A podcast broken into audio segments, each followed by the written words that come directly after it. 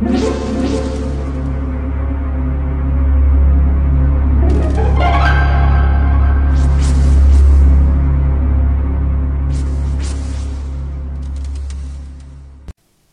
家好，我是小依依，欢迎收听一分钟破。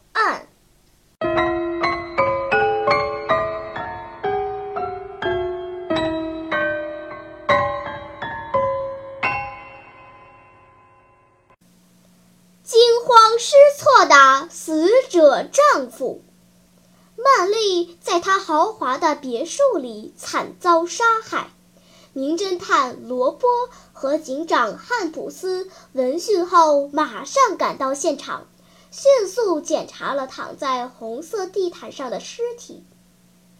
他是被手枪柄敲击头部致死的，他的头部至少被敲了四五下。罗波在尸体旁边找到了一支手枪，说。警长汉普斯小心翼翼地吹去上面的灰尘，以便提取指纹。我已经给她的丈夫齐金打了电话。警长说：“我只说他必须马上赶回家。我讨厌向别人报告噩耗。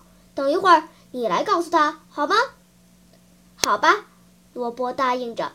救护车刚刚开走，惊慌失措的齐金就心急火燎的进门来了。发生了什么事儿？曼丽在哪里？我不得不遗憾地告诉您，她在两小时之前被人杀害了。罗伯说：“是您的厨子在卧室中发现尸体并报警的。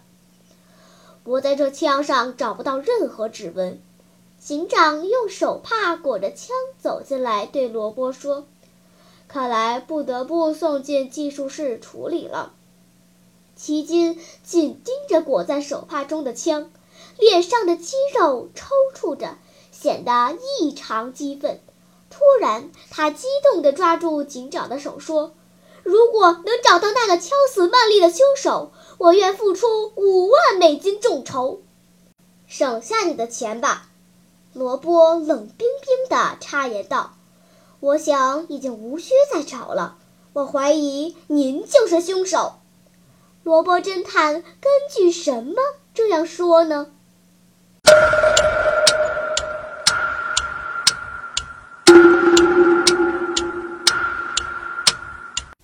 你想出答案了吗？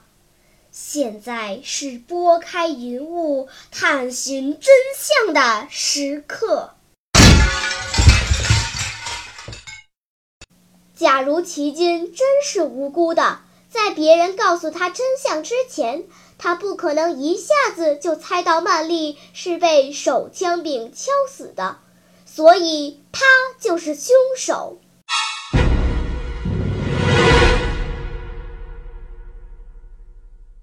好了，今天的推理结束了。小朋友们，你喜欢听悬疑推理故事吗？如果喜欢，就请关注小依依讲故事吧。